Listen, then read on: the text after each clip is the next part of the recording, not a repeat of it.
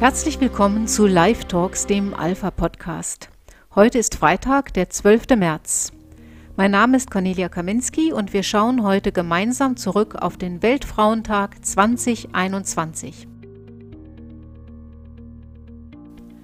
Seit 2019 ist der Internationale Frauentag am 8. März nach einem Beschluss des rot-rot-grünen Senats in Berlin arbeitsfreier gesetzlicher Feiertag. Zur Auswahl hatten damals für einen zusätzlichen Feiertag, der das Feiertagsungleichgewicht zwischen den Bundesländern etwas mildern sollte, auch ein paar andere Tage gestanden, nämlich der Reformationstag am 31. Oktober oder auch ein SED-Opfergedenktag am 9. November. Aber der rot-rot-grüne Senat entschied anders und die grünen Politikerinnen Antje Kapek, aber auch Silke Gebel erklärten den Tag sogleich zum Frauenkampftag. Solange Gleichberechtigung und Gleichstellung nicht erreicht sind, werden wir Grünen am 8. März kämpfen und nicht nur feiern. Zwei Jahre später bekommt man einen verstörenden Eindruck davon, was unter einem solchen Kampftag verstanden wird. Im Internet wird ein Mobi-Video verbreitet, das zeigt, wie anlässlich des Weltfrauentags vermummte Gestalten die Kirche St. Elisabeth in Berlin-Schöneberg mit Pro-Choice-Parolen und rosa Farbe besprühen. Es handelt sich um den dritten Farbanschlag auf diese Kirche innerhalb eines Jahres. Die Reinigungskosten für die Gemeinde liegen jedes Mal bei mehreren tausend Euro. Das im Video formulierte Ziel der Aktion ist eindeutig. Die Gemeinde wird dafür abgestraft, dass sie Lebensrechtsorganisationen ihre Räumlichkeiten zur Verfügung gestellt hat. Unter anderem auch der Jugend für das Leben, die hier in 2019 ihren Pro-Life-Kongress durchgeführt hat.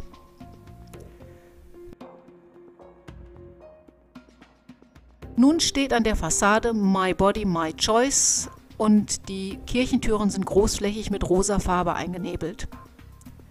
Im Video selbst werden die selbsternannten Feministinnen ganz deutlich. Lebensrechtlern, so kann man dort lesen, sollen keine Räume mehr zur Verfügung gestellt werden. Wer das dann eben dennoch tut, der muss mit solchen Terroraktionen der Szene rechnen. Hinter der Aktion steckt möglicherweise die linksextreme autonome Szene in Berlin, denn auf dem Twitter-Account mit dem Namen Liebig34 wurde das Video verbreitet. Das Gebäude Liebigstraße 34 ist eines der letzten Symbolprojekte der autonomen Szene in Berlin. Sie betrachtet den Straßenzug im Bezirk Friedrichshain-Kreuzberg als ihren Kiez. Von Dächern fliegen schon mal Steine auf Polizisten und Autos werden in Brand gesteckt. Allerdings wurde das Gebäude unter Einsatz von 1500 Polizisten im Oktober letzten Jahres geräumt. In der Nacht versammelten sich Dutzende Menschen vor dem Eckhaus, um gegen die Räumung zu protestieren. Laut Polizei seien Beamte mehrmals mit Flaschen beworfen worden und in der Stadt brannten in der Nacht Autoreifen, Autos und Müllcontainer. Immer wieder gab es heftige Rangeleien zwischen Polizisten und schwarz vermummten Demonstranten. Vor zwei Jahren war ein zehnjähriger Gewerbemietvertrag für den Bewohnerverein ausgelaufen, der sich selbst als anarcha-queer-feministisch bezeichnet. In einem langen Gerichtsstreit hatte der Eigentümer durchgesetzt, dass die Bewohner das Haus verlassen müssen. Dass die Linke in ihrem letzte Woche in den Bundestag eingebrachten Antrag zur Herstellung von reproduktiver Gerechtigkeit ziemlich konsequent das Wort Frau vermeidet und stattdessen lieber von gebärfähigen Körpern spricht, spielt eine knappe Woche später keine Rolle mehr. Denn jetzt kann man ja einen internationalen Gedenktag für Frauen und ihre Rechte wiederum für die eigene Agenda nutzen. Und Internationaler Tag gebärfähiger Körper schließt Millionen Frauen inklusive aller Transgender-Frauen aus. Außerdem hört es sich einfach genauso dämlich an, wie es ist. Soweit werden auch linke Politiker denken können. Aber nicht nur in Berlin waren anlässlich des Weltfrauentages linksextremistische Gruppen unterwegs.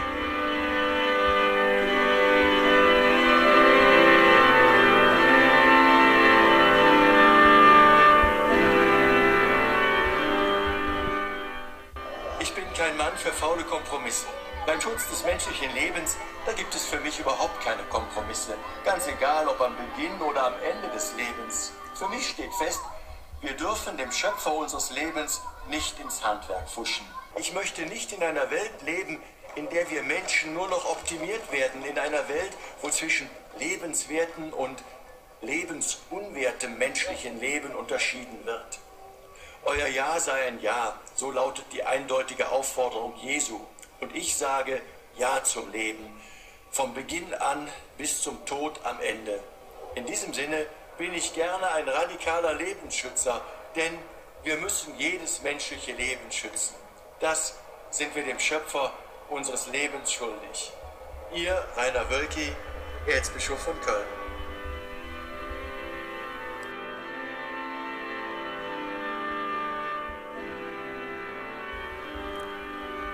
Für diese klaren Worte bekam auch der Kölner Kardinal dieses Jahr am Weltfrauentag die Quittung.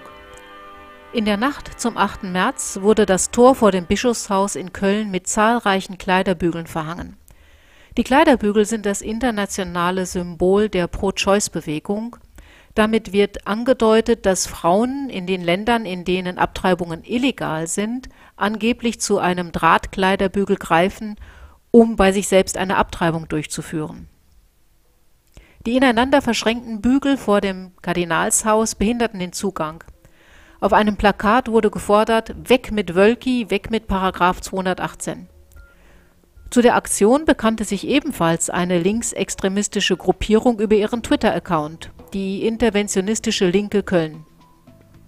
Aber um Frauenrechte geht es ganz offensichtlich nicht wirklich. Beispielsweise auf den Seiten des Netzwerks LSBTTIQ Baden-Württemberg ist der Begriff Frau naturgemäß weit gefasst. Denn er schließt alle lesbischen, bisexuellen, transsexuellen, transgender und intersexuellen Frauen mit ein. Dass es ihnen am Weltfrauentag um Frauen schon gar nicht mehr geht, sondern dass dieser Tag dafür genutzt werden soll, die eigene Agenda zu verbreiten, wird in dem formuliert, was die Macher der Webseite als das Credo des Weltfrauentags umdeuten. Niemand kann von mir etwas verlangen und niemand darf mir etwas verbieten, allein weil ich eine Frau, ein Mann oder keins von beidem bin.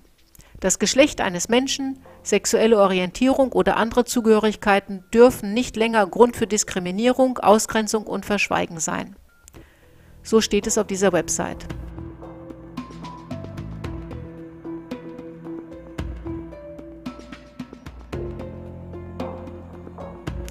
Damit wird der Weltfrauentag ein internationaler Kampftag der LSBTTIQ-Bewegung. Die Mehrheit der Frauen, nämlich die, die sich nicht ausschließlich über die Art definieren, wie sie sich sexuell vergnügen, bleibt bei diesem Credo vollständig auf der Strecke.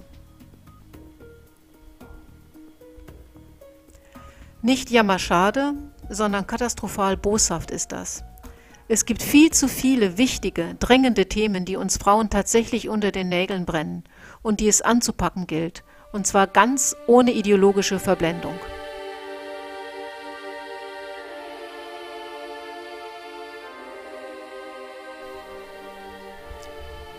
Die Liste der Länder, in denen mehr Männer als Frauen leben, wird angeführt von Katar mit 302 Männern auf 100 Frauen.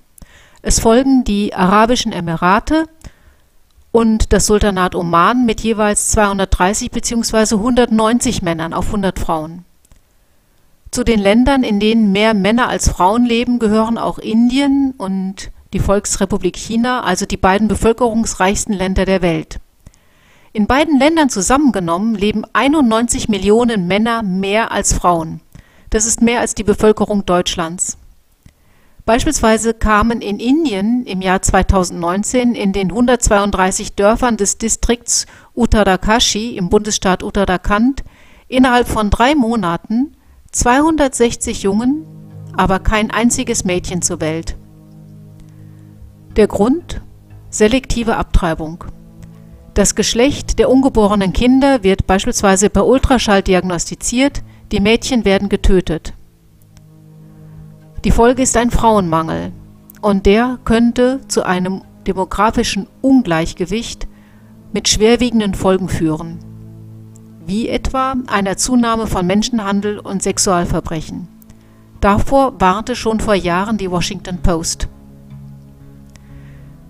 Das sind erschütternde Zahlen und furchtbare Aussichten für Frauen in den betroffenen Ländern. Die Auswirkungen spüren wir ja bereits heute. Laut einer Untersuchung der Thomson Reuters Stiftung von 2019 wird Indien mittlerweile als das gefährlichste Land der Welt für Frauen eingestuft. Noch vor Kriegsgebieten wie Syrien oder Afghanistan. Frauen, die versuchen, gegen Menschenhandel mit Kindern und Frauen vorzugehen, werden selbst zur Zielscheibe. Im ostindischen Bundesstaat Jharkhand wurden fünf christliche Aktivistinnen verschleppt und vergewaltigt, die sich genau gegen diesen Frauenhandel eingesetzt hatten. Alle 155 Minuten wird in Indien ein Kind unter 16 Jahren vergewaltigt. Besonders schockiert zeigte sich die Weltöffentlichkeit, als 2017 ein zehnjähriges Mädchen nach mehrfacher Vergewaltigung durch ihren Onkel schwanger wurde. Ein Rechtsanwalt hatte sich im Namen der Zehnjährigen vor Gericht für eine Abtreibung eingesetzt. Diese ist in Indien bis zur 20. Schwangerschaftswoche erlaubt. Doch der oberste Gerichtshof Indiens hatte das Anliegen des Anwalts abgelehnt, weil das Kind bereits in der 32. Woche schwanger war und der Eingriff damit zu riskant erschien. Die Gerichte in Indien haben in den letzten Jahren zahlreiche Petitionen erhalten, in denen dazu aufgerufen wird, die Abtreibungsfristen zu lockern mit der Begründung, dass Kinder häufig nichts von ihrer Schwangerschaft wissen. Auch in Argentinien hatte die Pro-Choice-Lobby den Fall einer Elfjährigen, die von einem Verwandten geschwängert worden war und der eine Abtreibung verweigert worden war, genutzt, um damit das bis dahin strenge Abtreibungsverbot in Argentinien endgültig zu Fall zu bringen. In Indien schließt sich der Kreis. Weil Mädchen bevorzugt abgetrieben werden, kommt es zu einem Mangel an Frauen. Daher werden Kinder und Frauen immer häufiger Opfer von Vergewaltigungen und Menschenhandel.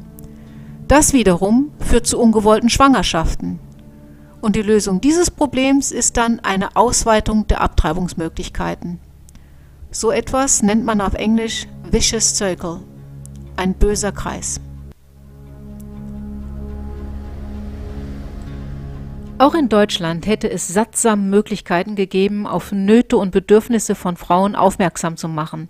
Und zwar jenseits aller Vorstands- und Aufsichtsratdiskussionen, die leider an der Lebenswirklichkeit der allermeisten Frauen komplett vorbeigehen. Man hätte darüber reden können, dass der häufigste Grund, den Frauen in unserer Telefonberatung Vita L für eine Abtreibung nennen, der Druck ist, den die Kindsväter aufbauen. Die Drohung, entweder du treibst ab oder ich verlasse dich. Oder dass der zweithäufigste Grund schlicht und ergreifend die finanzielle Not ist, die sie für sich und ihr Kind befürchten. Man hätte Forderungen nach deutlich verbesserten Bedingungen für die Elternzeit erheben können und damit den über 700.000 Frauen, die jährlich in Deutschland ein Kind bekommen, einen großen Gefallen getan.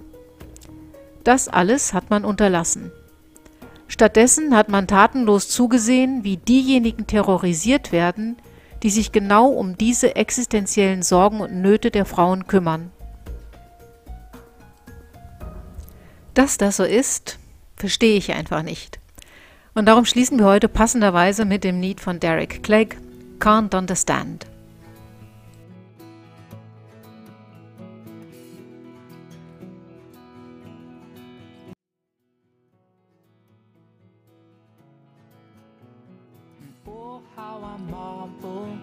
At all the things that I can't understand. And oh, how I marvel at all the things that I won't understand. If it's God's work, ain't it so great?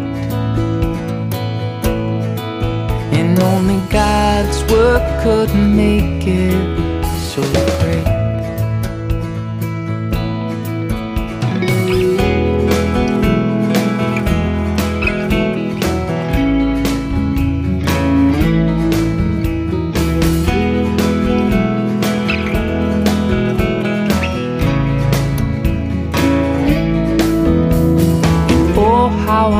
Marvel at all the things that I can't understand. And oh, how I marvel at all the things that I won't understand. If it's God's work, then it's looking pretty great. Only God's work makes you feel this damn great. And so much in the love you give, so much in the words you say. I'm only going where I can, where I want to. And so much for the love you give, so much for the words you say. I'm